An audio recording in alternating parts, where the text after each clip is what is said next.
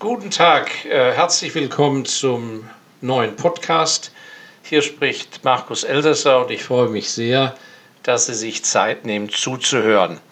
Ich habe wieder mal in meinen Aktenordner gegriffen, wo ich äh, nette Sprüche, Zitate über die Jahre gesammelt habe. Und da ist mir ein netter Satz äh, aufgefallen, äh, über den wir heute mal sprechen wollen. Und zwar heißt der Satz, Geld ohne Talent bedeutet Dummheit.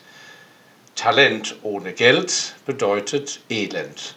Ich wiederhole nochmal, Geld ohne Talent bedeutet Dummheit. Talent ohne Geld bedeutet Elend.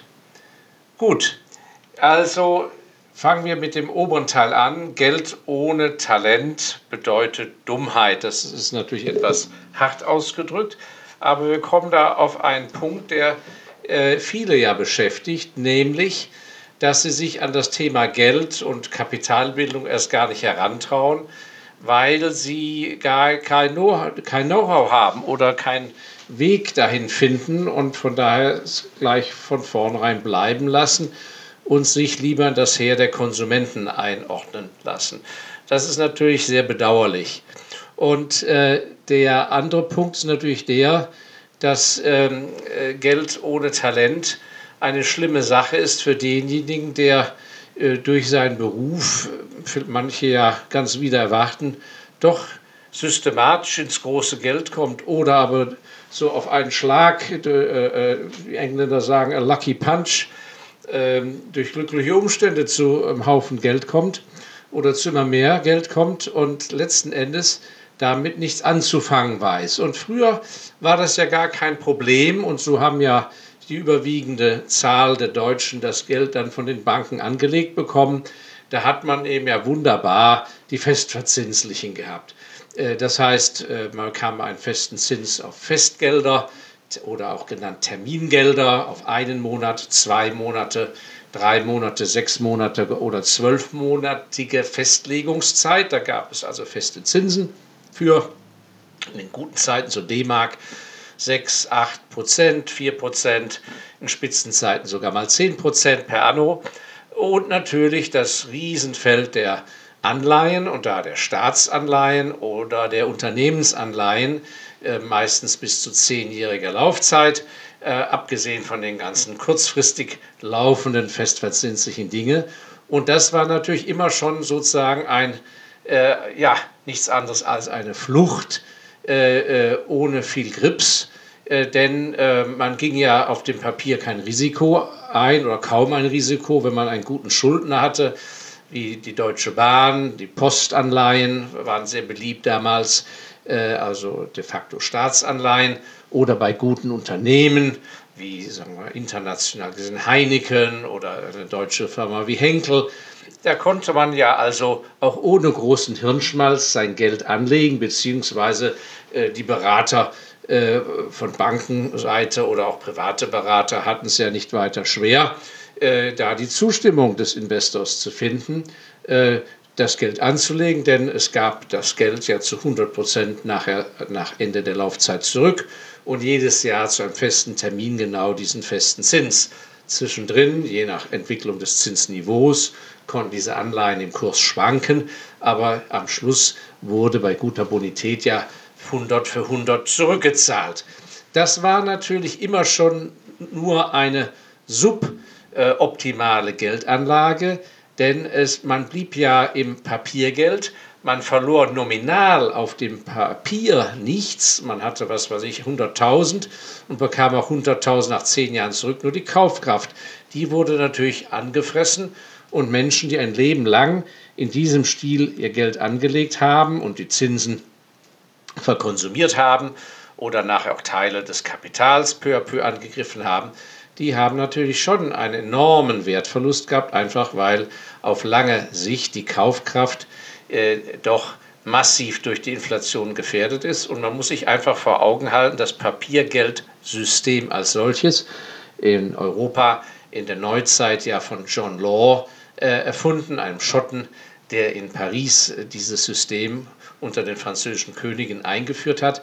Und schon damals ist das zusammengekracht. Warum? Weil die Haushaltsdisziplin des Staates, die indirekt über die Zentralbanken einwirkend äh, für die Papiergeldschöpfung zuständig ist. Die Haushaltsdisziplin geht eben nach einer gewissen Zeitperiode von einigen Jahrzehnten nach Einführung einer Währung in der Regel flöten, vor allem mit zunehmendem Wohlstand. Und damit ist die Geldwertstabilität eines Papiergeldsystems bedroht. Und von daher waren Sachanlagen, gute Sachanlagen, immer schon besser. Und kluge Familien haben noch nie äh, in Anleihen investiert, sondern immer in gute Sachanlagen. Aber, und jetzt kommen wir wieder auf den Punkt, dazu braucht es eben Talent bzw. Know-how.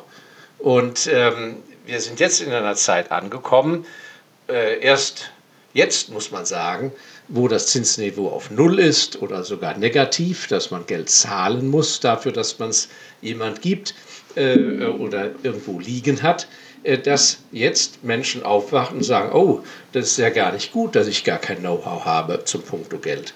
Und in der Schule wird es eher einem nicht beigebracht und äh, äh auch an den Universitäten gibt es pragmatisches, pragmatische Wissensvermittlung, wie ich in das Thema Geld hineinwachse, ganz egal welchen Beruf ich ergreife, und das Geld- und Kapitalbildung, Bildung, äh, die zu mir passt, dass das äh, von fundamentaler Wichtigkeit ist, das wird eben nirgends so richtig vermittelt.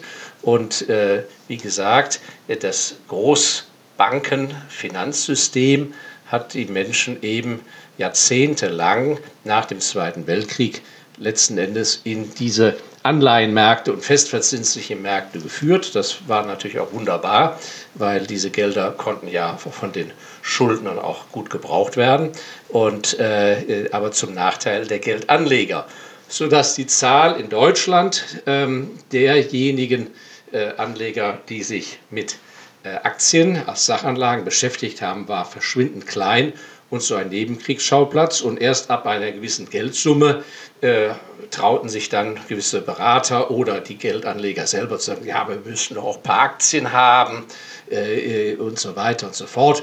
Und dann wurde das in Anführungszeichen beigemischt. Nicht wahr? Dann wurden eben von 100 Prozent 20 Prozent äh, typischerweise oder 25 Prozent maximal in Aktien angelegt und dann auch nur in deutsche und dann auch nur in DAX-Werte, äh, so RWE, E.ON, Deutsche Bank, äh, Daimler und so weiter, nach der Methode, da kann ja nichts passieren. Das ist ein ganz großer Quatsch. Äh, äh, und äh, das hat man gemacht, weil man wusste, naja, wenn es gut geht, dann freut sich ja der Geldanleger und klopft sich auf die Schulter. Aber mit so einem niedrigen Anteil hat das natürlich gar, keine, gar kein Gewicht in der Vermögensentwicklung. Und wenn es schief geht, nicht wahr, dann hat der Geldanleger, der Investor, der Sparer so ein schön, schönes Gefühl gehabt, dass er den Berater endlich mal zusammenstauchen konnte, der ihm da das da so hingequatscht hat. Habe ich doch gleich, und da hieß es dann immer, haben wir doch immer, haben wir doch immer schon gewusst, dass das mit den Aktien ja viel zu gefährlich ist und so weiter. Hätten wir es bloß nicht gemacht. Aber in der Substanz war ja am Vermögen bei so einer geringen Gewichtung gar nichts äh, Schlimmes äh, passiert. Das heißt, da hat man also auf Deutsch rumgespielt. Und das ist natürlich, und so entsteht natürlich kein Know-how. Gut, jetzt sind wir aber in der heutigen Zeit angekommen. Geld ohne Talent bedeutet Dummheit. Und äh, da muss man ganz klar sagen, dass in der Tat gerade Menschen, die ihr Geld nicht am Geldmarkt verdient haben, sondern normalerweise über einen Beruf, was weiß ich, als Arzt, Notar, Rechtsanwalt, als Handwerker, als Unternehmer, die entwickeln ja Know-how auf, auf, ihren Gebieten und weil sie da besonderes Know-how haben auf ihrem beruflichen Gebiet, äh, sind sie auch in der Lage, äh, beim entsprechenden Arbeitseinsatz und guten Umständen äh, äh, substanzielle Ersparnisse zu bilden oder einen Vermögenswert aufzubauen, wenn sie dann mal äh, ihren Laden verkaufen eines Tages. Aber äh, zu glauben, nur weil man dann so erfolgreich war und hat ein, ein, ein Riesenkapital, einen Haufen Geld, äh, zu glauben, dass man damit ja auch wie Jesus über Wasser latschen kann äh, und, und äh, eben Ahnung hat, wie man dann mit Geldvermögen, mit Kapitalvermögen, mit liquidem Geldvermögen umgeht, das ist natürlich in der Tat eine ganz große Dummheit. Und das stelle ich immer wieder fest, wenn Leute, die eben in drei Generationen mit Keramikschüsseln ihr Geld gemacht haben, dann wird die Firma verkauft und plötzlich sitzen die dann auf ein paar hundert Millionen und sollen von heute auf morgen sollen die eben liquide Vermögen für die nächsten Generationen managen. Da sind die natürlich vollkommen überfordert. Nur die wenigsten haben die Demut und die Größe, das anzuerkennen, sondern glauben eben, dass die gleiche Erfolgsmasche, mit der sie ja über drei Generationen gefahren sind, dass das ja jetzt bei Geld ist ja viel leichter. Da ist ja nicht mal eine, eine Fabrik, da sind keine Maschinen, keine Arbeiter, kein Warenlager. Mein Gott, ist das einfach, sind einfach Zahlen und Papier trifft man Entscheidungen, ich kaufe das, ich kaufe jenes, wir engagieren uns hier und da. Und so kommt es eben, dass viele dieser Anleger äh, im tiefsten Inneren wissen sie genau, dass sie kein Know-how haben. Und dann legen sie sich eben da so ein paar Mitarbeiter zu, äh, Fulltime, die sind natürlich äh, vollkommen abhängig äh, in ihrer Existenz dann als abhängig Beschäftigte, als Angestellte. Äh, das ist in sich ja schon mal äh, eine schwierige Angelegenheit, denn die Frage ist, werden diese Leute, die von ihnen finanziell abhängig sind, werden die ihnen Kontra geben oder ihnen mal den Marsch blasen, wenn sie auf einem völlig falschen Holzweg sind? Kriegen sie von denen wirklich, wirklich immer die Wahrheit? Kriegen sie von denen gesagt, dass sie ehrlich zugeben auf Gebieten, auf gewissen Gebieten nichts zu wissen und, und, dass sie da jemand anders für holen müssen. Das ist alles hochfraglich und insofern entstehen da gewaltige Nebelschwaden, äh, äh, aber mit vollen Hosen, nicht wahr? Mit vollen Hosen äh, und einem guten Gefühl, aber im tiefen Inneren hinter den Kulissen, da bröckelt es dann doch im Selbstbewusstsein und von daher ist oft anzutreffen, dass man äh, äh, dann eine, auf eine Anlagepolitik stößt, wenn ich diese äh, Gesamtaufstellung dann sehe, äh, da wird dann voller Stolz gesagt, ja, wir sind also bei unserem großen Vermögen doch bald äh, mit also wirklich fast allen Anlagekategorien engagiert. Wir haben also Investments, also äh, da sind wir hier mit anderen zusammen an bulgarischen Bauernhöfen äh, engagiert und in Hamburg mit Schiffsfonds und äh, dann haben wir äh, Immobilien, Vermietungsimmobilien, haben uns beteiligt mit anderen zusammen in Florida und äh, dann haben wir hier in Private Equity Funds, da haben wir uns auf zehn Jahre gebunden. Da sehen wir mal, was dann zurückkommt. Dann haben wir auch ein paar Aktien und äh, ja und Emerging Market Fonds und äh, und ich weiß nicht was und dann ach ja und dann immer Flavor of the Month je nachdem also ja Robotik äh, ein Fonds für Robotik oder für äh, Artificial Intelligence Fonds und so weiter und so fort also je mehr desto besser alles in der Flucht praktisch hoffentlich erreicht uns nicht das Elend, äh, denn äh, im Prinzip wissen wir ja gar nicht so richtig, was wir machen, nicht wahr? Ähm, aber gut, äh, das ist ja ein Weg, den Sie nicht einschreiten sollten und nicht wollen. Und vor allem sollten Sie da nicht hinkommen, wenn Sie ja sich aufmachen, Ihr Vermögen erst zu verdienen und zu erarbeiten. Also ist die Frage, Geld ohne Talent bedeutet Dummheit. Wie vermeidet man das? Sie brauchen also Talent. Und äh, da gibt es ja jetzt nur zwei Wege. Entweder entwickeln Sie Talent selber äh, oder aber Sie finden jemand, der Talent hat. Und darüber wollen wir jetzt sprechen. Äh, auch wenn Sie es nicht für möglich halten, weil Sie jetzt noch gar keine Ahnung haben, Sie können das Talent zum Geldanlegen aufbauen, indem Sie sich Know-how aneignen. Und das ist eine Entscheidung, die Sie halt für sich selber treffen müssen, ob Sie dazu die Kraft aufbringen wollen äh, den Sinn überhaupt erkennen, dass sich dieser Weg lohnt, eigenes Talent und eigenes Know-how aufzubauen und ob sie entsprechend motiviert dazu sind.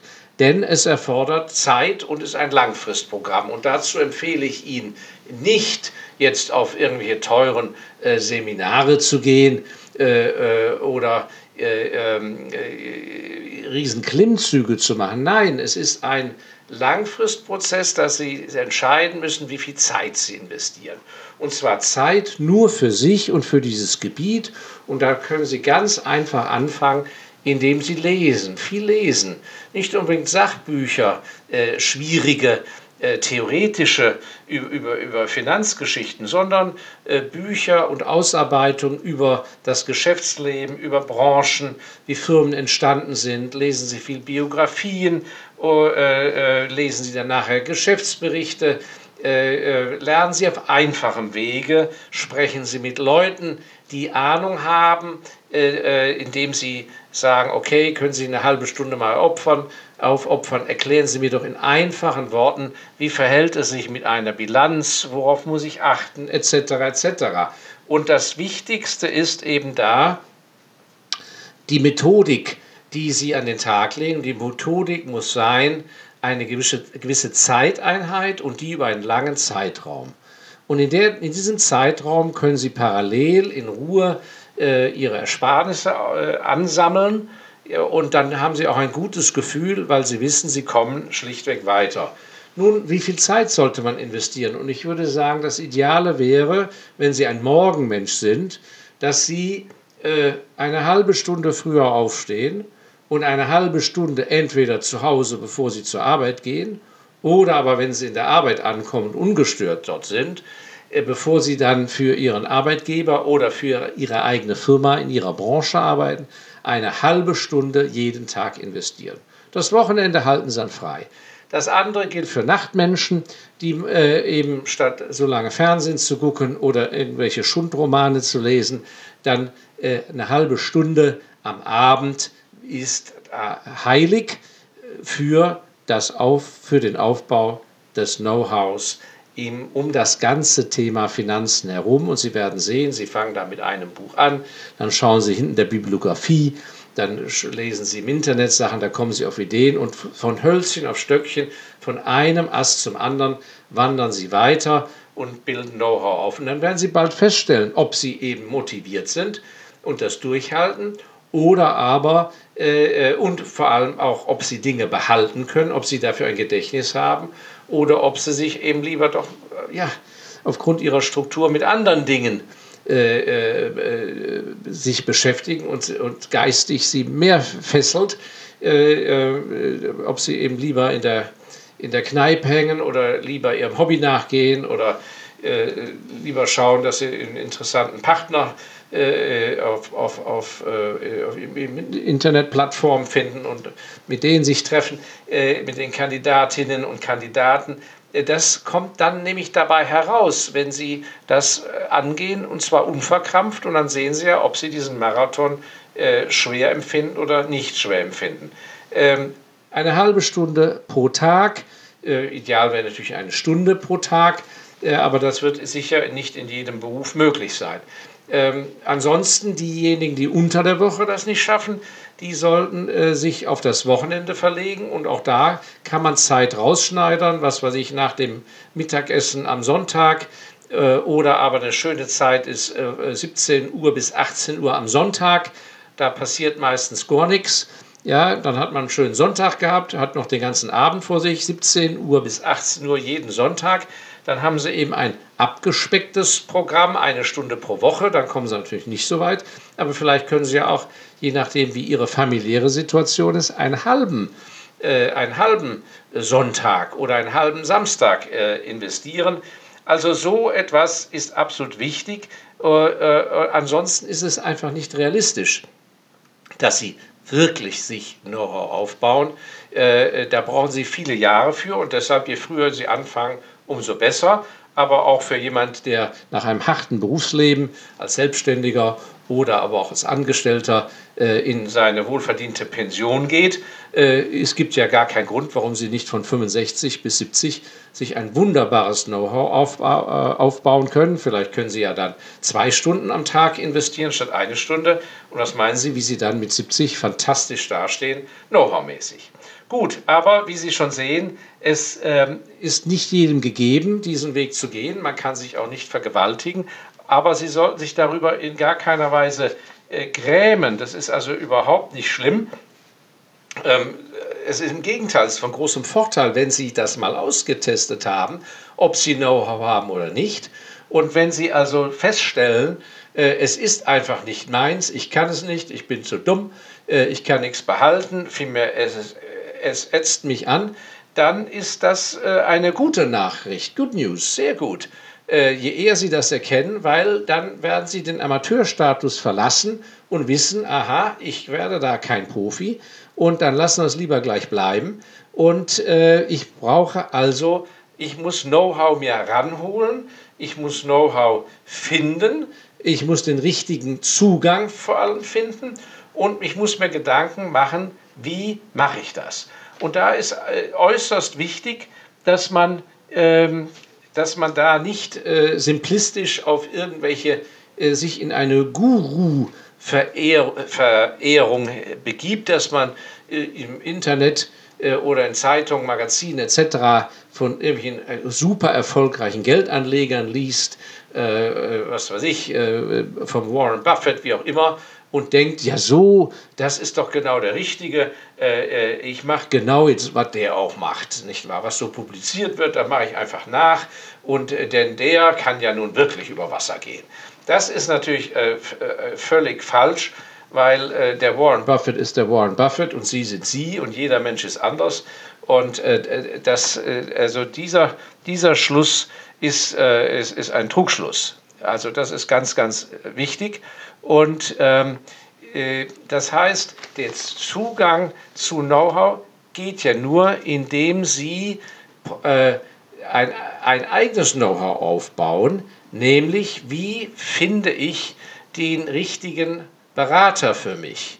Äh, wem kann ich folgen? Und dazu, das geht nur durch Übung, indem Sie mit möglichst vielen Menschen sprechen, die dafür in Frage kämen, damit sie ein Gespür entwickeln, was ist denn ein guter Berater und ein wenig guter Berater. Und da sitzen ja die meisten Menschen wie mit Uhu unterm Hintern am Sessel fest und sagen, ja, also ich wohne ja in Mayen in der Eifel und äh, äh, ja, und in Mayen, äh, ja, wenn es hochkommt, gehe ich einmal zur Volksbank und einmal zur Sparkasse oder wo auch immer. Und das sind dann, äh, dann wähle ich zwischen zwei Beratern aus. Ich meine, das kann es natürlich nicht sein, sondern ich muss eben wirklich mal über einen langen Zeitraum immer wieder mal schauen, äh, wo kann ich hinfahren oder wo kann ich jemand erleben. Vielleicht gibt es äh, ein, ein, ein Tagesseminar, wo es mir nicht so sehr um das Lernen geht, aber einmal um den Vogel zu erleben, falls das jemand ist, der auch Beratung macht,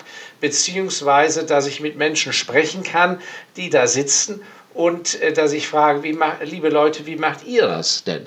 Oder aber, dass ich mal in meinem Bekanntenkreis, statt nur über den letzten Mallorca-Urlaub zu sprechen oder die neueste Autoanschaffung, dass ich mal persönlich, privat spreche mit Leuten, wo ich sage, hör mal, du bist doch ein erfolgreicher Mensch wie, ja, auf deinem Gebiet. Wie machst du das denn, wenn du Ersparnisse hast? Wen hast du denn? Äh, äh, und so weiter. Und dann muss man zu diesen Leuten hin, muss Termine machen, das kostet meistens nichts, das ist ja anders als bei einem Rechtsanwalt. Äh, äh, wo Beratung ja äh, sofort etwas kostet, sondern ein erstes Gespräch ist an sich immer frei.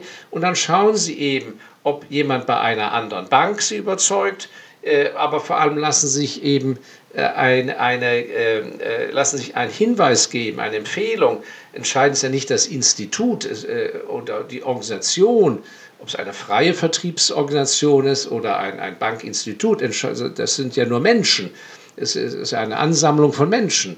Und entscheidend ist, dass sie zu dem richtigen Menschen geführt werden, nicht wahr? So.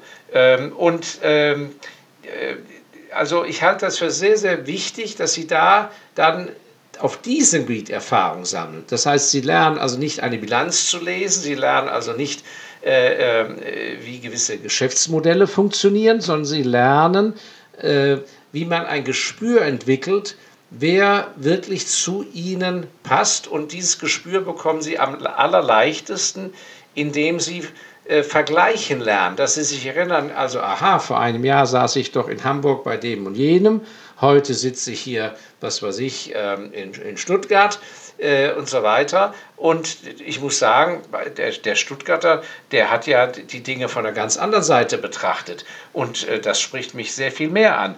Und da ist ein äh, weiterer äh, schöner Satz mir aus meinem, aus meinem Aktenordner in die Hände gefallen, der ganz, ganz wichtig ist, ein Fehler, der überwiegend gemacht wird, wenn Leute so stolz sind, wenn sie sagen, ja, wir haben einen guten Berater, der macht das alles für uns und so weiter. Oder auf den verlasse ich mich.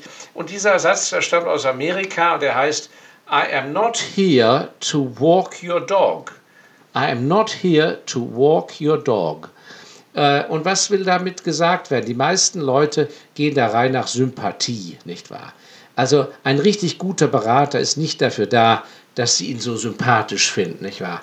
Äh, äh, dass sie sagen, ach Gott, ist der Mann nett und also der denkt auch an meinen Geburtstag und schickt mir Blümchen oder der kommt, äh, kommt hier vorbei und äh, also äh, ähm, da müssen also Männer vor allem aufpassen, wenn das also eine sehr attraktive äh, junge Beraterin ist oder natürlich umgekehrt die, die sehr vermögende ältere Dame, die dann, äh, nachdem sie vielleicht verwitwet ist, die arme, äh, äh, geschniegelter Anzug, nicht wahr, geölte Haare, einen wirklich, also herzergreifend charmanten jungen Mann und das alles so nett und so weiter. Nein, ein guter Berater kann durchaus eckig sein. Sie sollen den ja nicht heiraten und äh, oder Beraterin äh und äh, sie sollten mit dem ja auch kein äh, Urlaub im Neckarmann Steilwandzelt verbringen, sondern nein, der muss knallhart die Wahrheit sagen, auch äh, eine unangenehme Ihnen gegenüber, die Sie sagen, hören Sie zu, Frau Meier,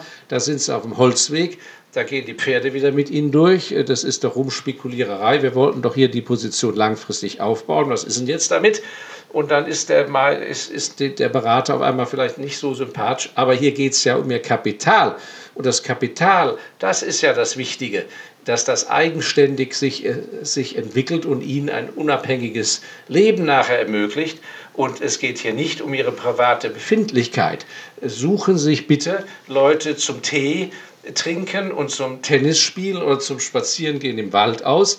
Aber wenn es um ihr Kapital geht, äh, ist das ihr Kapital Number One und nicht sie und ihre Befindlichkeit. Also das ist ganz, ganz entscheidend, dass man hier äh, ich kann das nur kurz anreißen, eben wenn man feststellt, ich selber werde es nicht schaffen, eigenes Know-how aufzubauen, genügendes, um nachher wirklich Gro mein großes Kapital zu bewirtschaften.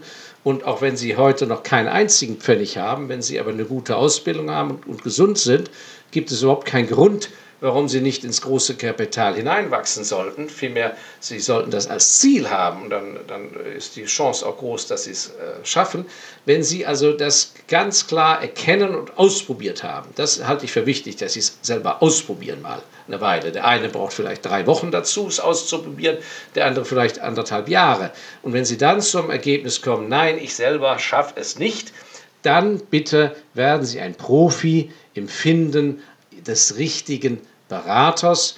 Äh, äh, und da ja, gibt es ja ein riesiges Feld von privaten Kämpfern, Solo-Leuten mit sehr viel Erfahrung, die keiner kennt, bis hin zu ganz jungen äh, Internet-Punks, äh, die ganz modern das Ganze nur über, äh, äh, über, über die Internetplattformen abwickeln, bis hin zu großen Instituten. Also lernen Sie das alles kennen und investieren Sie da Ihre Zeit, dass Sie sagen, so, ich nehme jetzt vier Jahre Zeit und in diesen vier Jahren äh, sehe ich zu, dass ich eben, ich weiß nicht was, pro Jahr äh, vier interessante Treffen haben, vier Jahre, 16, dann haben Sie 16 Termine über vier Jahre, also das ist ja nun kein allzu hartes Programm, das kriegt man immer hin. Und äh, ja, vielleicht äh, verwenden Sie sogar mal eine Auslandsreise dass sie äh, in London oder äh, in Paris oder in der Schweiz oder in Wien etc. oder in Amerika mal mit ganz anderen Leuten sprechen, denn wir leben ja in Zeiten der internationalen Kommunikation. Es gibt ja gar keinen Grund, warum Ihr Depot nicht äh, bei einem internationalen Institut, zum Beispiel wie Charles Schwab, äh, geführt wird äh, und Sie lassen sich äh, von jemand beraten, der in Amerika sitzt. Also gehen Sie da auch das professionell an und dann äh, schaut das nach ein paar Jahren schon ganz, ganz anders aus als heute. So, vielen herzlichen Dank. Das waren wieder zwei Gedankenanregungen, äh, die sich ergeben haben aus dem Spruch I am not here to walk your dog.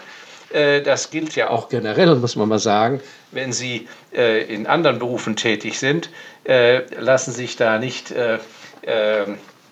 in die Irre führen und das andere Geld ohne Talent bedeutet Dummheit, aber Talent ohne Geld bedeutet Elend. Da haben wir äh, schon in dem Podcast Talent und Kapital drüber gesprochen, dass Talent alleine oft nicht reicht und dass sie halt die richtige Methode finden müssen, wie sie an das nötige Kapital kommen.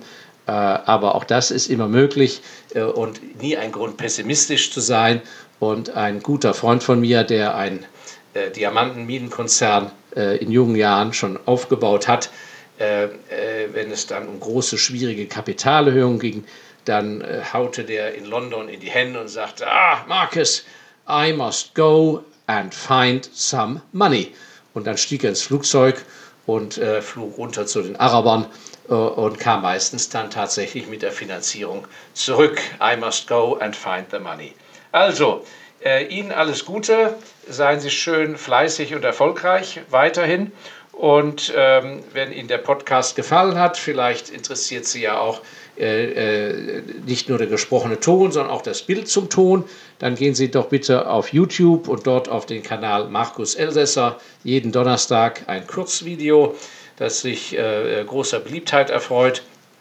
Ähm, wenn Sie tiefer in die Finanzen, in die Aktien einsteigen wollen, schauen Sie doch bitte auf den 2002 gegründeten ME-Fonds Special Values, äh, der eine interessante äh, Performance aufweist über die letzten 17 Jahre. Und ähm, ansonsten, wenn Sie ein bisschen Bettlektüre brauchen, dann schauen Sie doch bitte in das Buch des klugen Investors Handbuch von Markus Elsässer, äh, ein Geheimtipp, ein kleiner Bestseller des klugen Investors Handbuch. Und ansonsten weiß ich nicht, ob ich jetzt noch irgendwas vergessen habe hinzuweisen. Nein, ich glaube, das ist es auch schon. Und äh, ich freue mich auf Sie und das nächste Mal. Alles Gute!